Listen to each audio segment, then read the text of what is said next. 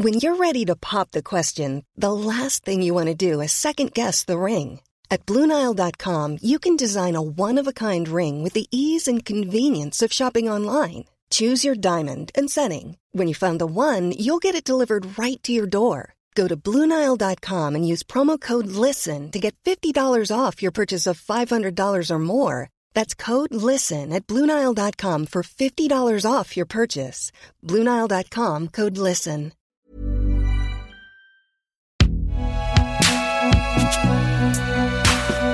Binge Audio. Salut, c'est Thomas Rozek.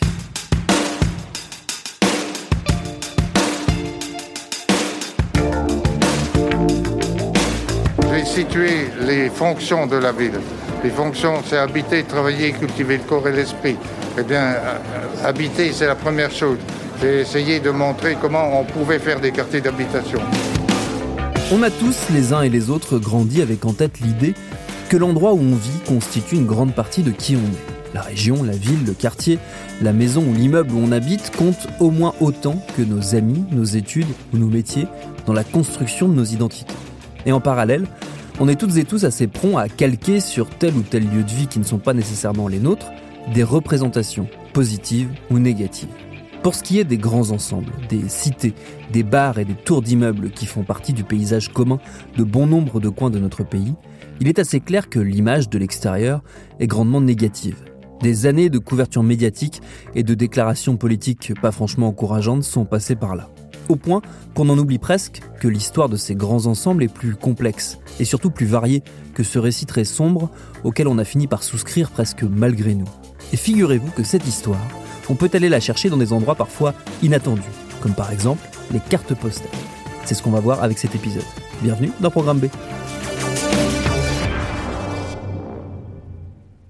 Les cartes postales, pas n'importe lesquelles, les cartes postales présentant en photo ces grands ensembles, ces bars et ces tours, toute une production d'images qui est au cœur d'un livre passionnant et surprenant qui s'appelle On est bien arrivé, un tour de France des grands ensembles. Il vient de paraître aux éditions du Nouvel Attila, il est signé par le sociologue Renaud Epstein, spécialiste de la politique de la ville et des politiques urbaines, qui enseigne à Sciences Po Saint-Germain-en-Laye. Il a choisi de partir de ces cartes postales dont il possède des milliers d'exemplaires pour détricoter le fil de notre façon de voir ces espaces très familiers et très stigmatisés, ces fameux grands ensembles. Mais d'ailleurs, c'est quoi un grand ensemble? C'est la première question que j'ai posée à Renaud Epstein, qui est, vous l'aurez compris, notre invité.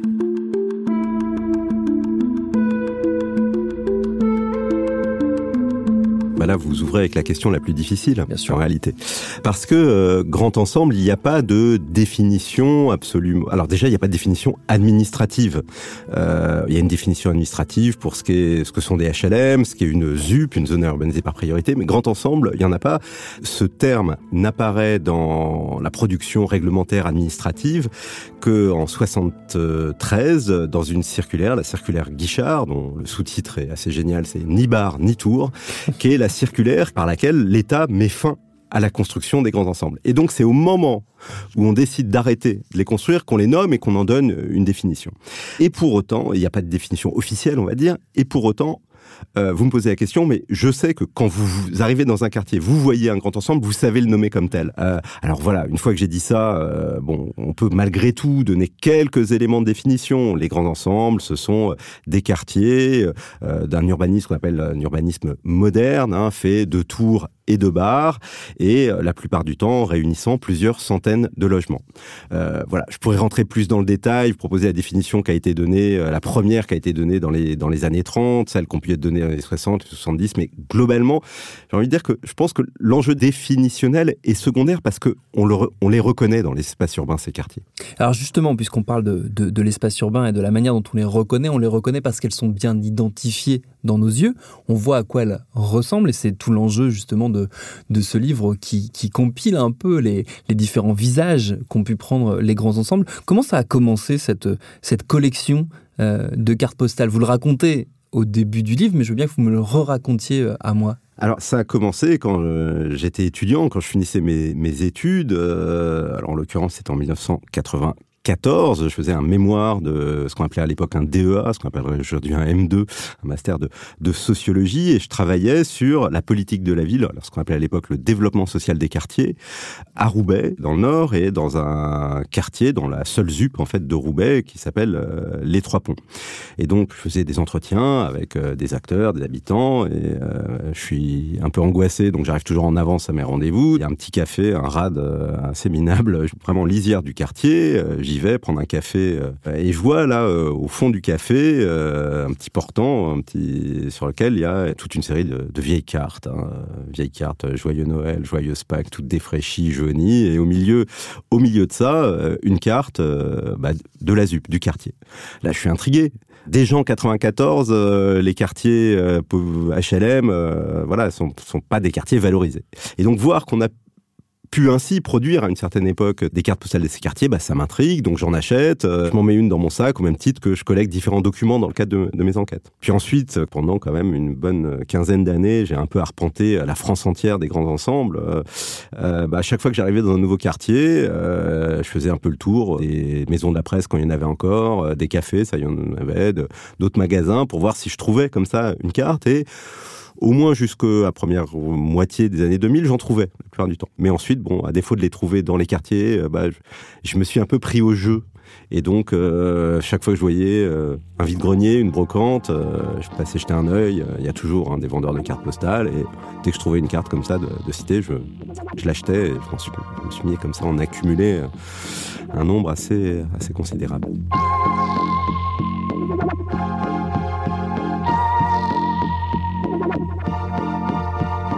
Elles ont quelle fonction euh, ces cartes euh, à l'origine? Parce qu'une carte postale, c'est souvent euh, un souvenir du lieu de vacances, un signal de d'où on passe des moments, mais des moments un peu hors du temps, hors du quotidien. Or, par définition, les grands ensembles, c'est des espaces du quotidien, justement, pur et dur. Donc, à quoi elles servent? La fonction qu'elle joue encore aujourd'hui, c'est celle que vous avez décrite, la carte postale de vacances. Mais euh, historiquement, la carte postale a joué bien d'autres fonctions. Son développement, ça correspond euh, à la fin du 19e, euh, déjà des mouvements de population, que ce soit lié à la conscription aux guerres ou à l'exode rural. Et la carte postale, c'est vraiment le moyen de communication simple et bon marché pour relier des proches qui sont éloignés pour prendre le cas français, jusqu'au milieu des années 70, euh, le taux d'équipement téléphonique, et je parle des vieux téléphones fixes tout gris là, était euh, extrêmement faible. Quand on voulait euh, joindre des proches, et surtout quand on voulait le faire rapidement, la carte postale était le moyen de communication privilégié, parce que ça coûte moins cher qu'une lettre parce que il y a euh, aussi la contrainte. C'est un format très réduit la carte postale, donc euh, à la différence d'une lettre, euh, bon, on peut se permettre de n'écrire que quelques mots. Et puis c'était rapide. Hein. Il y a une époque où, faut se souvenir, encore au, encore au début du XXIe siècle, hein, il y avait deux levées par jour, deux distributions parfois par jour. Donc c'était vraiment le moyen de communication. On pourrait dire c'est c'est la fonction du ce qui est devenu la fonction du SMS, du MMS ou aujourd'hui d'autres d'autres canaux de communication. Et d'ailleurs, ça, rejoint le, titre du livre, On est bien arrivé, qui ressemble à un SMS qu'on pourrait envoyer effectivement euh, en retour de vacances pour assurer euh, des parents ou, des amis. Elle nous raconte quoi ces cartes postales? Alors c'est une question qui a deux versants, comme les deux versants d'une carte postale, j'ai envie de dire. Euh, elle nous raconte quoi dans les textes que vous avez pu retrouver, parce que certaines des cartes n'étaient pas des cartes neuves, elles avaient été envoyées, donc il y avait du texte. Et elle nous raconte quoi de l'autre côté? Qu'est-ce qu'elle nous raconte du côté des images? Alors je vais commencer par la dernière question, du côté des images. Je ne sais pas si elle raconte quelque chose, mais en tout cas, euh, c'est dans notre regard. Qu'est-ce que aujourd'hui, en 2022, euh, quand on regarde ces cartes, qu'est-ce que qu'est-ce que ça nous dit?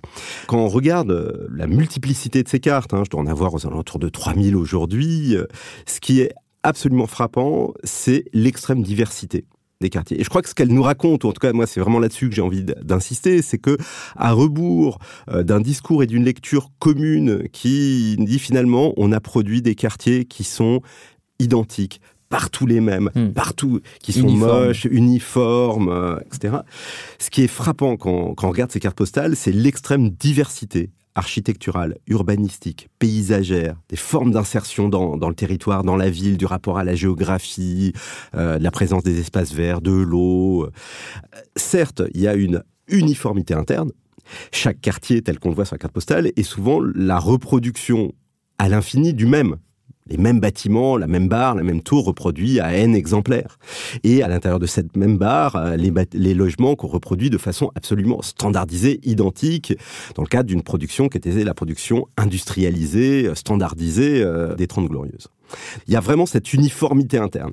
Mais cette uniformité interne, elle s'accompagne d'une extrême diversité externe, ou en tout cas dans, dans la multiplicité des quartiers. Et je crois que c'est la première chose qu'elles nous disent, ces cartes. On a construit une représentation uniformisée euh, et assez stigmatisée et stigmatisante, ce qui conduit d'ailleurs à aussi à produire des solutions, des réponses du point de vue des politiques publiques qui sont elles-mêmes complètement standardisées et qui, de ce fait, passent à côté des problèmes euh, qui sont différenciés.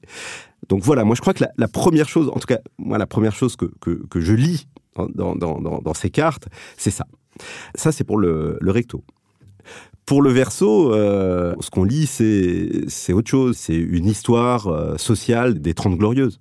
L'essentiel des cartes euh, que j'ai récupérées, pour celles qui ont circulé, hein, sont des cartes qui ont été écrites, postées, en gros, du milieu des années 50 jusqu'à à la fin des années 70, qui correspond grosso modo à la période de construction mm. de ces quartiers. Et ce qui correspond grosso modo à ce qu'on a pu appeler les Trente Glorieuses, hein, grande période de... Euh, la France, c'était la Chine, hein, euh, des taux de croissance fous, la modernisation euh, effrénée, un État qui pilote la transformation sociale par la transformation urbaine, et une population qui, d'une certaine façon, adhère à ce grand projet modernisateur et qui a le sentiment d'être engagé dans, dans la voie du, du progrès, du progrès social. Et euh, ce grand récit, qui est un récit d'ailleurs qu'on a le plus souvent par le haut, hein, euh, récit des historiens, des élites, de, ce que vous voulez, bah finalement là, ce que nous disent euh, ces cartes postales, bah c'est la même histoire mais par le bas. Ces cartes postales sont les archives populaires de, de la France des Trente Glorieuses. On lit une histoire qui, à bien des égards, est à rebours de tout ce qu'on pense et qu'on sait sur ces, sur ces quartiers, avec euh, l'idée que ce sont des quartiers dans lesquels on est nécessairement euh, mal, dans lesquels euh, on vit de façon nécessairement... on est assigné à résidence, comme aime le dire Emmanuel Macron, et que les gens seraient nécessairement malheureux. Alors ça, par ailleurs, c'est quelque chose qui, qui a, il y a de nombreuses études sociologiques des années 60 jusqu'aux années 2020, nous montrent le contraire. Hein. Encore aujourd'hui, dans le cadre des opérations de rénovation urbaine qui sont conduites depuis 2003, des opérations de démolition-reconstruction, qui touche près de 500 quartiers, il y a systématiquement ce qu'on appelle des enquêtes sociales qui sont faites. En gros, quand on démolit les, tours et les bars, ben, on va quand même voir les habitants avant pour leur demander, bon, ben, vous allez être viré de chez vous, où est-ce que vous voulez être logé? Et à la grande stupeur des élus, des responsables HLM, depuis 2003, de manière systématique, dans toutes les villes de France, ces enquêtes aboutissent au même résultat. Deux tiers à 80% des habitants de ces quartiers, quand on leur demande où est-ce que vous voulez être logé Répondre dans le quartier. C'est pas des quartiers qui, sont sans problème, loin de là, hein, euh, euh, mais euh, bah, il y a des gens qui y vivent, qui vivent bien. Leurs amis sont là, leur famille est là, ils ont leurs habitudes, c'est leur quartier. Et donc ça, c'est quelque chose qu'on retrouve dans le, au verso des cartes. Verso Descartes nous raconte euh, parfois la fierté, euh, alors notamment pour les cartes des années 60, hein, la fierté d'arriver, euh, et quand on envoie la carte au bled, hein, le bled étant au fin fond de la Creuse ou du Lot, à la grand-mère qui est restée, regarde où je suis. Voilà, on est arrivé dans le monde moderne, on est à New York, non, c'est Sarcelles, mais bon. Et puis, derrière ces cartes, ça nous raconte aussi le quotidien le quotidien de ces ménages des Trente Glorieuses, euh, alors avec à la fois l'accès euh, au logement de qualité, euh, les enfants qui ont leur propre chambre, toute la famille qui dort pas dans la même chambre, l'eau courante, bon, toutes ces choses-là, et puis l'accès à la consommation de masse. Et puis la vie de l'usine ou, du bureau et ses contraintes, et on voit dans, en lisant derrière ces cartes que c'est lourd et que ça rythme le quotidien. Et puis les récits des week-ends, on a fait ça, on a, on a été visiter telle ville, on a été visiter tel musée.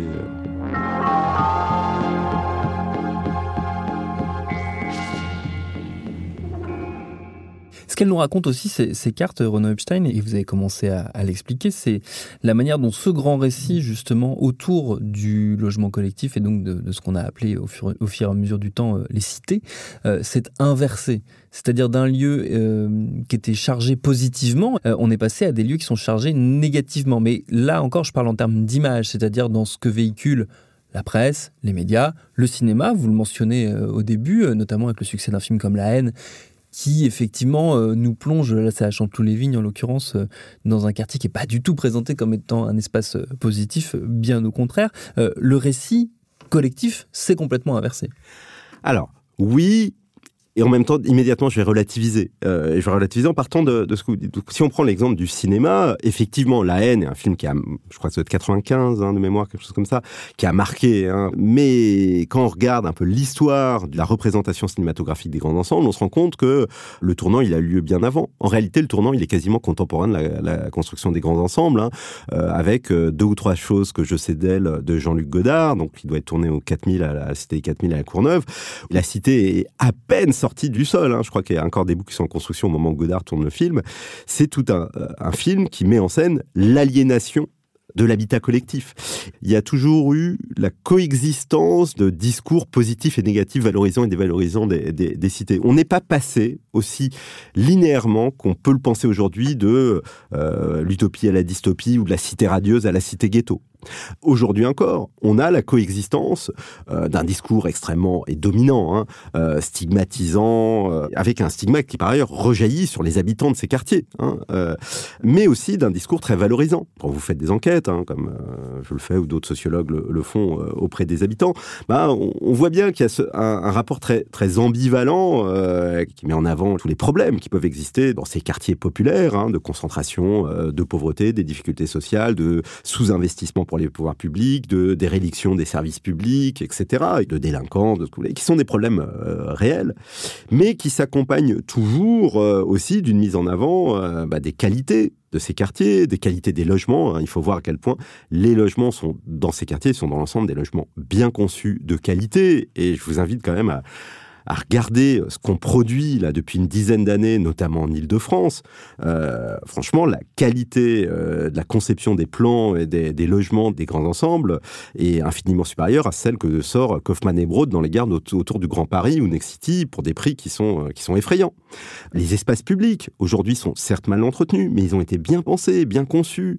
Le principe de séparation des fonctions, notamment du fait qu'on met les, les voitures à l'écart, les voies de circulation sont à l'écart, sous des dalles ou autour du quartier, ça produit quand même quelque chose qui est qu'il y a de vastes espaces libres euh, qui sont libérés pour le piéton, dans lequel on peut laisser jouer les gamins sans qu'ils risquent de se faire rouler dessus par une bagnole. Donc il y a vraiment aussi des qualités dans ces quartiers. Ces qualités, les, habitants euh, de, de, ces quartiers, bah, ils les mettent en avant. Et donc voilà, bien sûr, il y a une évolution générale qui est plutôt celle que vous décrivez, hein, mais cette évolution générale, euh, elle ne doit pas être euh, prise euh, de façon aussi stricte.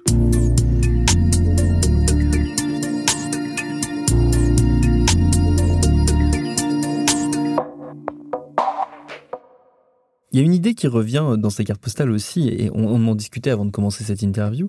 Euh, c'est le fait que de ces images sont paradoxalement assez absents euh, les habitants et les habitantes. Alors, c'est pas forcément la fonction de la carte postale que de montrer euh, des gens. En tout cas, ça l'est. Au fil du temps, ça l'a plus été, même si au début, ça a pu l'être. Qu'est-ce que ça nous dit aussi de, de, de la manière dont on, son, dont on perçoit euh, ces ensembles comme étant peut-être des espaces un peu déshumanisés ou désincarnés euh, Est-ce que le fait que les habitants ne soient pas sur les photos, ça joue? Alors, ce qui est clair, c'est que les, les, les, les, cartes postales sur lesquelles on voit des présents, de la présence humaine sont extrêmement rares. Mais ça, ça vaut pour les grands ensembles comme pour d'autres cartes postales. Quand on dit un paysage de cartes postales, c'est un paysage dans lequel il n'y a pas de voiture, il n'y a, mm. a, pas de personnage, il n'y a pas de pub, il n'y a rien. Il n'y a pas voilà. de construction, il y a juste ouais. la nature, voilà. des, des, cailloux et la, et la, plage. Et de ce point de vue-là, les cartes postales de grand ensemble euh, ne dénotent pas au regard euh, du standard de la carte postale. Mais ça fait un effet saisissant parce que ce sont des quartiers résidentiels, des quartiers dans lesquels vivent des milliers, pour certains d'entre eux, des dizaines de milliers d'habitants.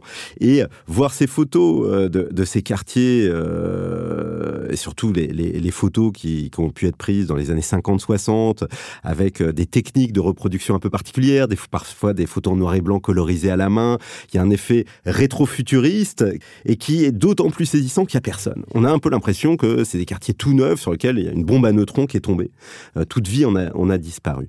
Comme ces cartes postales ont énormément circulé euh, dans, la France des années 60-70, je pense qu'elles ont aussi contribué à, construire une représentation de ces quartiers dans lesquels bah, finalement le bâti prime sur l'individu, ce qui est par ailleurs le sens du film de Godard qu'on citait tout à l'heure. Au-delà des contraintes propres au style de la carte postale, pourquoi est-ce qu'on voit personne? Il y a quelques raisons. Alors, euh, parmi les raisons, il y a le fait que une très grande part de ces cartes postales euh, sont des cartes postales euh, bird's eye, vue d'avion. Alors, c'est un, choix des, éditeurs de cartes postales qui fait écho d'ailleurs au choix des, technocrates du ministère de la Reconstruction de l'Urbanisme quand ils, ont organisé toute une mise en photographie de leur grande œuvre qui était la construction des grands ensembles, qui était de prendre la photo d'avion, parce que la photo d'avion permet d'embrasser l'ensemble de, ces quartiers. On a des quartiers, il faut bien voir, un certain d'entre eux, euh, Mantes-la-Jolie, le Val-Fouré, les quartiers nord de Marseille, euh, les Minguettes à Vénissieux, sont des quartiers qui comptent euh, plusieurs dizaines de milliers d'habitants. Voilà, c'est la taille d'une ville. Vous ne pouvez pas saisir dans une seule image euh, cet ensemble, euh, autrement qu'en le prenant euh, en vue d'avion. Et puis, la, vue du ciel, elle permet aussi de mettre en scène, de magnifier un urbanisme rationnel, fonctionnaliste, où tout est bien pensé. et d'ailleurs, tout a été pensé et dessiné en vue d'avion. Euh, les, les, architectes faisaient leur plan masse, euh, donc ils étaient eux-mêmes en surplomb du quartier, ils le pensaient comme tel, et il y a finalement que, en, regardant depuis le ciel, qu'on arrive vraiment à saisir cette cohérence urbanistique. Oui, sauf que, vu du ciel, quand bien même il y a du des gens dans la rue, on les voit plus. Il y a un élément, euh, moi, qui me, qui me frappe. J'ai l'impression que ce moment qui est justement euh, figé, illustré par, euh, par ces cartes postales. Il illustre aussi euh, un moment dans, dans le, le, débat public ou dans l'espace public où on a voulu plus mettre en avant l'habitat collectif que l'habitat individuel, ce qui était un peu une, une, anomalie quelque part si on prend notre histoire sur le temps long où l'habitat individuel a un peu toujours primé.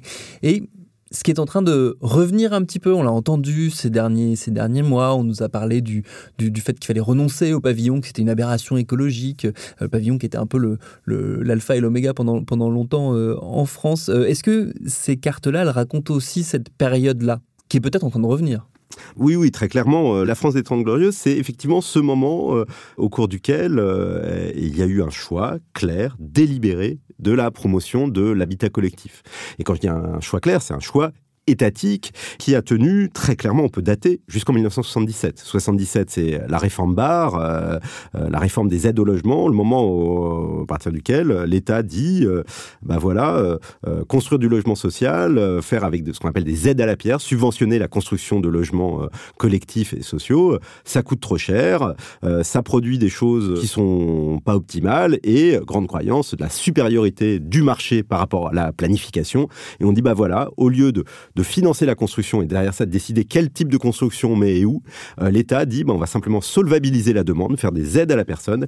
Et comme euh, c'est le moment où par ailleurs il y a eu toute une série d'autres politiques fiscales qui ont soutenu la maison individuelle, euh, bah, à partir de 77, bah, on est arrivé dans ce moment qui s'est amplifié à partir des lois de décentralisation de 82-83 où on a donné tout le pouvoir d'urbanisme au maire sans plus aucun contrôle, où ce sont les promoteurs lotisseurs qui ont fait l'aménagement du territoire.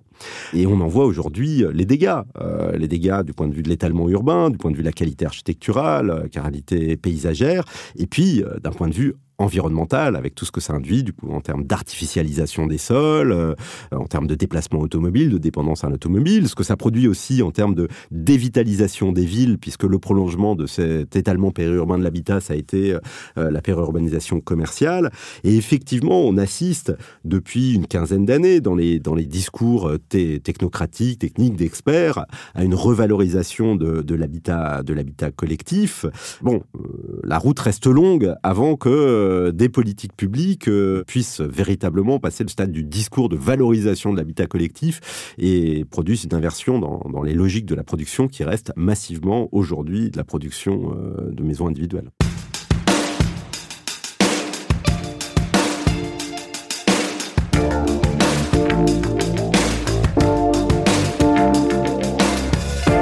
Le livre de notre invité, je le redis, il s'appelle On est bien arrivé. Il est dispo aux éditions du Nouvel Attila. Merci à Renaud Epstein pour ses réponses. Programme B, c'est un podcast de Binge Audio préparé par Lauren Bess, réalisé par Thomas Chalvidal. Abonnez-vous sur votre rapide podcast préféré pour ne manquer aucun de nos épisodes. Cherchez-nous sur Internet si vous voulez nous parler. Et à très vite pour un nouvel épisode.